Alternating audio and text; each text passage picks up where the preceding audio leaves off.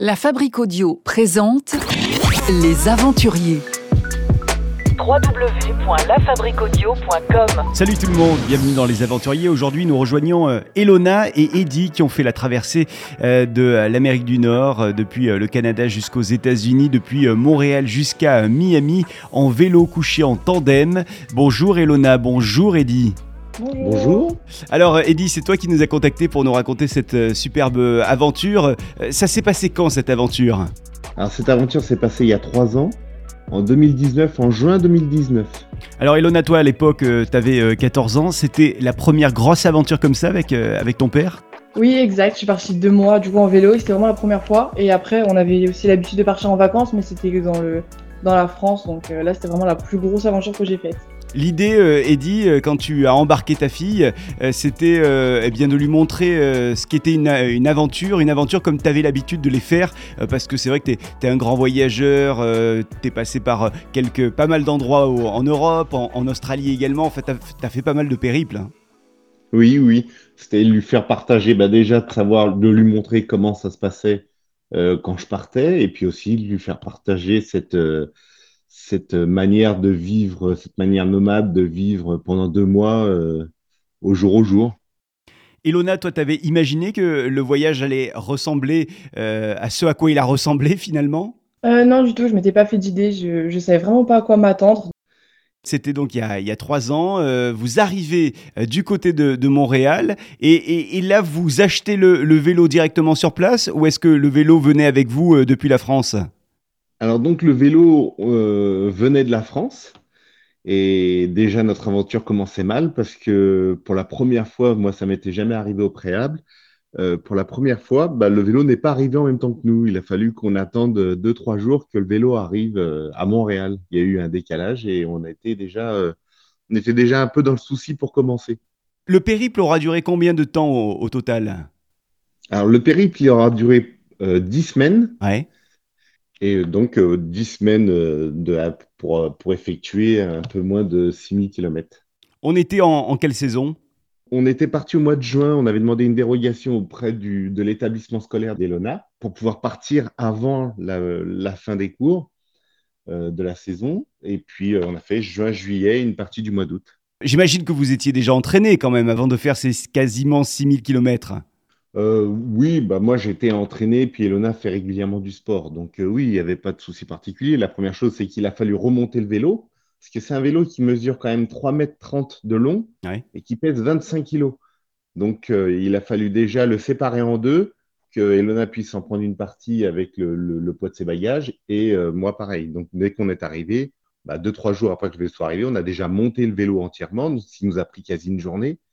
Et puis après, bah, partir sur les routes. On, a avait à peu près un itinéraire et on est parti comme ça. Euh. Duvet, tente, euh, avec tout ce qu'il fallait euh, amarrer sur le vélo.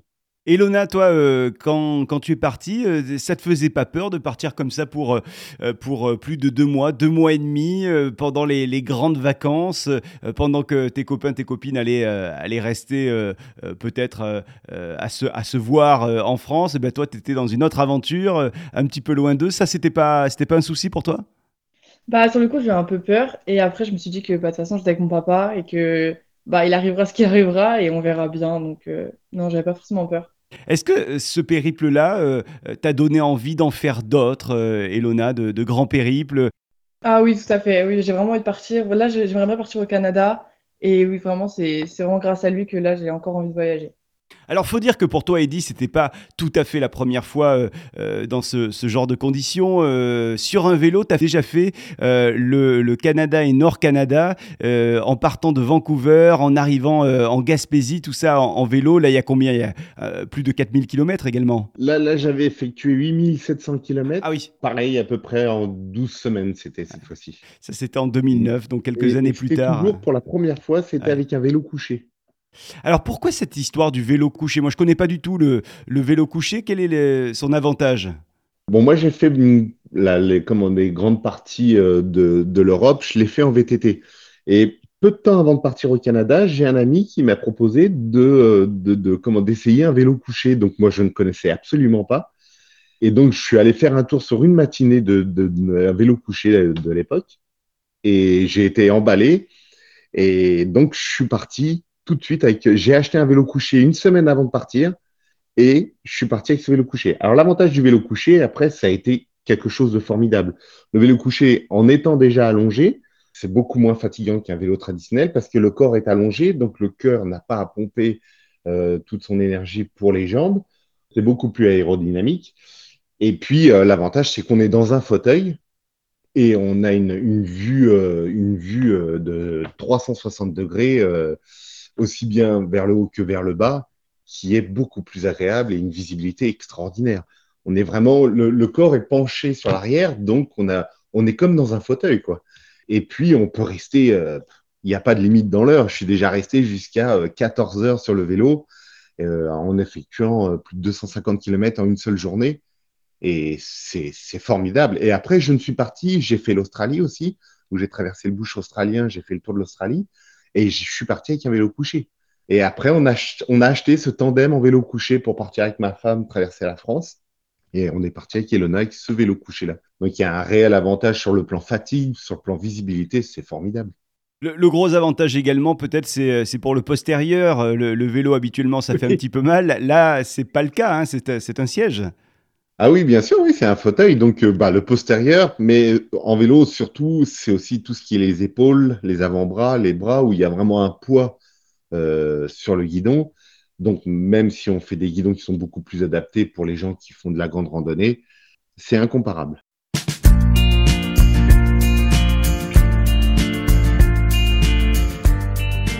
On part donc depuis euh, Montréal. Euh, l'objectif euh, final, c'est quand même Miami. Il en reste des kilomètres. Quelle est la, grosse première étape? Bah, Ça sera de rejoindre les chutes du Niagara, donc de rejoindre le lac Ontario, et puis de faire le tour du lac Ontario, et puis de rejoindre comment? Les chutes du Niagara pour passer la frontière américaine ça fait un petit détour. C'est pas du direct direct pour aller à Miami. Euh, euh, ça faisait un petit détour ah pour aller voir les chutes du Niagara. Hein, on est d'accord. Oui, oui, on a fait vraiment un petit détour. C'était notre choix de faire un détour. Puis je voulais, moi, je connaissais bien les chutes du Niagara. Je voulais faire partager ça à Elona. En, étant allé plusieurs fois aux chutes du Niagara, je voyais toujours ce pont qui est la frontière entre le Canada et les États-Unis.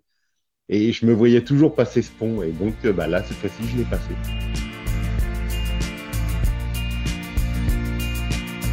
If I disappoint you so.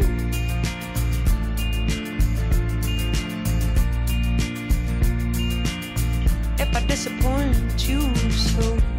Ensuite, euh, après les chutes du Niagara, c'est euh, l'arrivée euh, sur les États-Unis. Vous dépassez la frontière. quelle est la, la, première ville des États-Unis que vous atteignez? C'est Buffalo, qui est tout de suite de l'autre côté de la frontière. Et puis ensuite, on a longé encore un petit peu le lac et puis on est parti dans les Appalaches. On a traversé toutes les Appalaches. Quand vous êtes en, vélo euh, tandem, vélo couché, euh, on imagine que vous êtes sur les, grandes routes euh, américaines. Hein. Ce n'est pas des chemins, c'est carrément les routes goudronnées.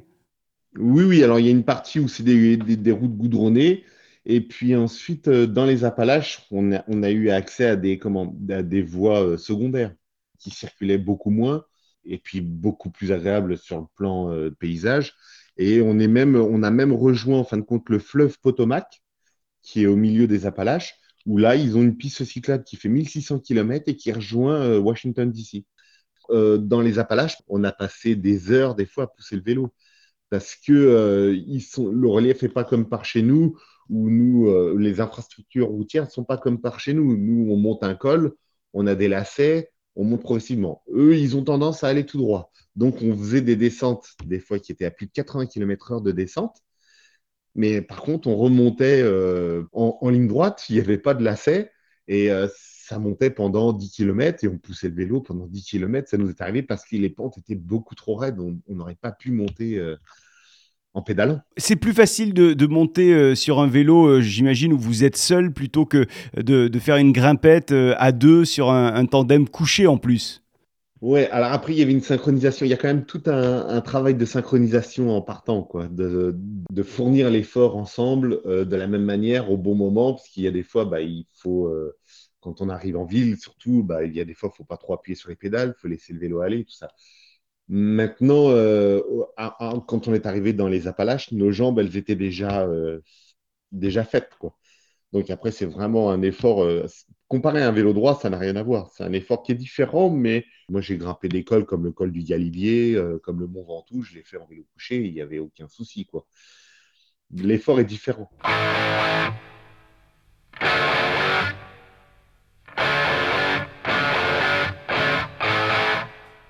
Vous avez croisé beaucoup euh, d'autres cyclistes aux, États-Unis, euh, d'autres aventuriers comme vous? Pas tant que ça.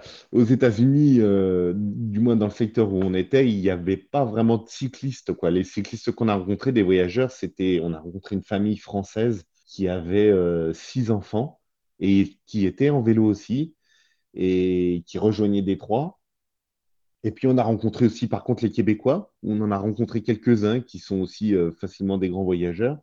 tous les deux là sur, euh, sur le vélo euh, couché, le, le tandem. De quoi on parle pendant des jours et des jours? Deux mois et demi, 4800 kilomètres.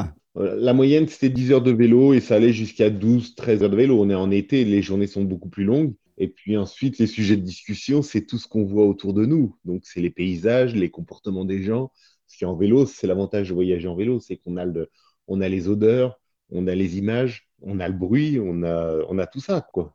Est-ce que le fait d'avoir ce vélo couché tandem, euh, c'est aussi une manière d'attirer un petit peu le, le regard euh, des, des Américains et pourquoi pas de, bah, de provoquer euh, la rencontre, le partage, la discussion? Oui, ça c'est sûr. Ils ont quand même quelques vélos couchés par chez eux. Mais euh, c'est vrai que bah, là, un tandem vélo couché, ça suscite tout de suite euh, la curiosité. On était souvent pris en photo, puis ça incite à la rencontre. On a eu pas mal de, de- d'aventures ou de, de gens qui ont été attirés de, de prendre des photos, qui nous ont aidés dans des situations où c'était un petit peu délicat, et puis nous, remarquant des fois malgré nous, euh, venaient nous, nous donner un coup de main. oui, on a eu beaucoup de rencontres. Le vélo a suscité, mais comme en France, hein, il suscite toujours euh, beaucoup de curiosité. C'est quoi les, les, hum, les moments un petit peu délicats dont tu parles, Eddy, que vous avez pu avoir? Euh, bah, c'est sur les routes où les gens, des fois, sont un petit peu, euh, je pense, plus agressifs avec ce vélo-là parce que, étant, vu que c'est un vélo qui est quand même très très long, bah, dans les villes, tout simplement, déjà, bon, c'est plus difficile à manœuvrer. Euh, C'est surtout dans, dans des problèmes de circulation, quoi. Mais après, bon, non, on n'a pas eu plus que plus de problèmes que ça quand même, quoi.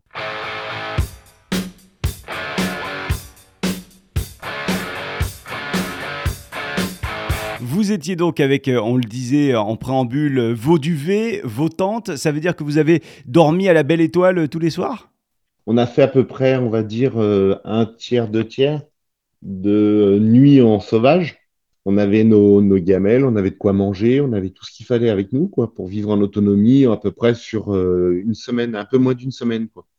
Et puis on s'arrêtait dans des campings, ou bien dans des campings d'État, comme il y a aux États-Unis ou au Canada, en Amérique du Nord, ou dans des campings euh, avec tout le confort, parce qu'il y a des fois, euh, Elona, voyant un camping avec des grandes piscines, avec tout ça, bon, ça lui faisait envie. Donc il y a des fois, on faisait des pauses dans des bons campings. Sinon, aux États-Unis, c'est possible de dormir euh, facilement à la, à la belle étoile euh, sans se faire embêter soit par la police, soit euh, par d'autres personnes? Oui, oui, c'est assez, ça reste assez quand même simple, quoi. D'abord, on a, il y a une, observation du comportement des gens pour voir où est-ce qu'on peut camper, comment on peut camper. Il y a des communes, il y a des villes où elles sont pas trop, trop fréquentables. Et puis après, donc on, on essaye toujours un petit peu quand même de s'isoler et euh, de s'isoler du regard surtout. Parce que quand même les premiers dangers, souvent, ça peut être, euh, ça peut être les hommes avant que ça soit les animaux. Voilà, c'est des, endroits comme dans des champs, c'est un chemin qu'on va découvrir, qu'on va se dire, bah tiens, ce chemin, il y a peut-être une possibilité de camper. Donc généralement, c'était sur les coups de 19 heures où on se disait, bon, bah, il nous faut à peu près avant que la nuit tombe, c'est-à-dire vers 22 heures, il nous faut, euh, faut qu'on commence à chercher, à regarder, et donc, suivant le relief, suivant le paysage, on s'arrêtait. Si il nous est arrivé des fois où on, a, on ne trouvait vraiment pas où s'arrêter, on a dormi une fois à l'hôtel, et puis, euh, ou sinon, s'arrêter dans des campings, euh, dans des, dans des campings, quoi, des campings. Mais bon, après, c'est tout de suite euh, du grand luxe, quoi. Quel est le, le plus bel endroit où vous ayez campé? C'est quoi l'image là qui vous vient en tête?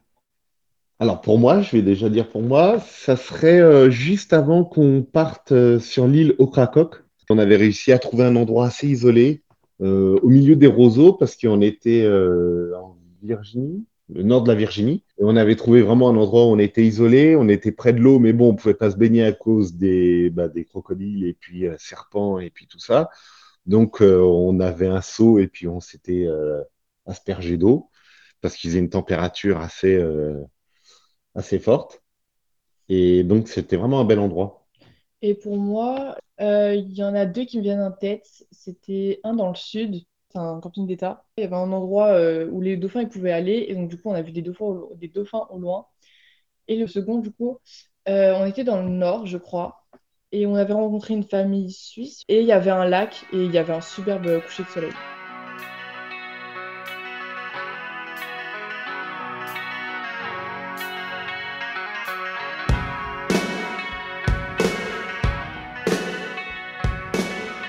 Côté température, on est euh, en plein mois de, juillet, en plein mois d'août également. euh, ça dure deux mois et demi. C'est pas du tout les mêmes températures euh, lorsque vous quittez Montréal ou lorsque vous passez les, chutes du Niagara que lorsque vous arrivez à, Miami où, l'été est quand même très très humide. hein. Je crois qu'il y, a- un taux d'humidité qui, est énorme là-bas l'été. Donc, bah, déjà, quand on est arrivé à Montréal, il faisait 2 degrés. Alors qu'on était en, au mois de juin, donc on était Ah ouais. déjà un petit peu en se disant, dis donc, on n'avait pas prévu euh, d'a- d'affaires aussi chaudes que ça. Mais bon, euh, ça c'est quand même euh, jusqu'au lac Ontario. Et puis les Appalaches, après, ça s'est quand même pas mal réchauffé. Et puis oui, après, euh, dès qu'on a passé les Appalaches, il a fait des températures ont été, où on n'est pas du tout habitué pour le coup. Et euh, avec un taux d'humidité qui dépasse les 90%, 95% même. Et là, ça a été assez compliqué. Et puis les insectes, et puis euh, la transpiration euh, qui amène à des irritations, le problème de l'eau. On a eu, on a rencontré pas mal de, de soucis. Mais là où le vélo a été aussi formidable, c'est que très souvent les gens s'arrêtaient et nous donnaient des bouteilles d'eau, euh, parce que leurs véhicules très souvent sont équipés de frigo à l'intérieur. Puis ils nous voyaient pédaler et puis en roulant, et ben ils donnaient à Elona bah, des bouteilles d'eau. Donc c'était super. L'eau, c'est ce qui nous faisait euh, très souvent nous arrêter parce qu'en plus, on consommait plus de 10 litres d'eau par jour avec la chaleur. 10 litres d'eau sur un vélo, c'est déjà 10 kilos. Donc, euh, on avait déjà plus de 20 kilos d'eau à avoir régulièrement sur, sur nous et on s'arrêtait. Chaque fois qu'on s'arrêtait, très souvent, c'était pour refaire le plein d'eau.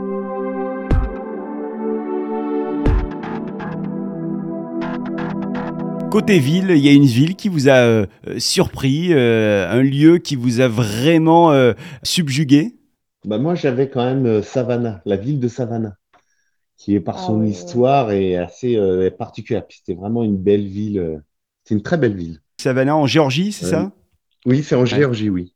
C'est c'est une ville qui est chargée d'histoire où en plus la France a quelques rapprochements avec cette ville-là. Et puis c'était, c'est aussi une ville euh, qui est assez symbolique sur l'esclavagisme qu'il y a eu à l'époque. On ressentait cette époque euh, où il y avait justement ces esclaves, ces cultures de coton, ces grandes bâtisses au milieu de, ces cultures.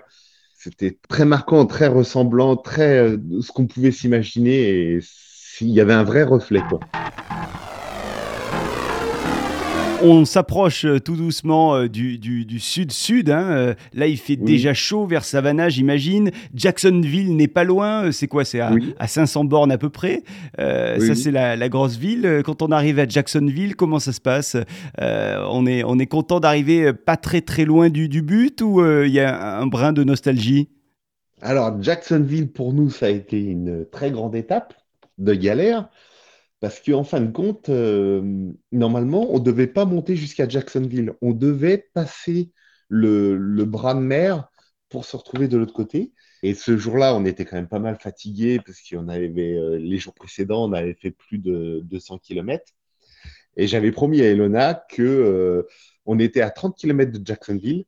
Et, euh, et je lui avais dit, bah écoute, ce qu'on va faire, c'est que au lieu d'aller jusqu'à Jacksonville, on va passer le bras de mer par un ferry, et de l'autre côté, on s'arrêtera dans un grand camping qu'on avait trouvé, un super camping. Et on est arrivé devant le ferry, et en fin de compte, il n'y avait plus de ferry, le ferry était en panne. Donc il fallait monter jusqu'à Jacksonville. Il a fallu qu'on fasse un détour de 200 km pour pouvoir revenir de l'autre côté en passant par Jacksonville. Pour Elona, c'était normalement, de- on, faisait 30 km, donc c'était une petite matinée de vélo. Et après, on avait toute la journée à se reposer. On, on allait laver notre linge, et puis elle allait passer du temps dans l'eau, et puis à se reposer. Et puis voilà. Donc on est reparti. Et à ce moment-là, il y a un pick-up qui est arrivé avec un monsieur qui habitait juste à côté du ferry et qui nous a vu, qui nous a dit écoutez, si vous voulez, j'ai un bateau et je vous fais traverser avec mon bateau. Et donc, bah, ça a été formidable. Sur toute la Floride quasi, eh ben, euh, on n'a pas eu à faire des grands axes. Il y a vraiment des petites routes qui étaient même interdites aux véhicules qui longent le littoral. Et donc, on, a été, ça a été un peu long parce qu'ils ont passé des journées entières euh, au milieu des dunes à longer euh, la mer. Donc, des fois, c'était un petit peu long. Mais par contre, on était vraiment tranquille. Quoi. Et quand c'était des, axes qui pouvaient être un peu plus importants, il y avait toujours une piste cyclable à côté. Quand on est arrivé à Miami, il nous restait juste une journée. On voulait aller au, à Key West. Et même Key West, en fin de compte, la route euh, qui emmène à Key West au milieu de la mer, on avait peur de ne pas pouvoir faire. Euh, on pouvait faire l'aller, mais on avait peur avec le vent, avec tout ce qu'il pouvait y avoir, de ne pas pouvoir faire l'aller-retour en une journée. C'est vraiment, euh, oui, le bout du bout du bout du bout du bout des États-Unis. C'est, on peut y aller. Il y a juste une route hein, qui, qui mène à, à Key West. Ouais, et puis oui, le, c'est le, c'est, c'est une, c'est un pont au milieu de la mer. Hein. Ouais, Sur, sur, je crois que la plus grosse partie, elle faisait plus de 60 km.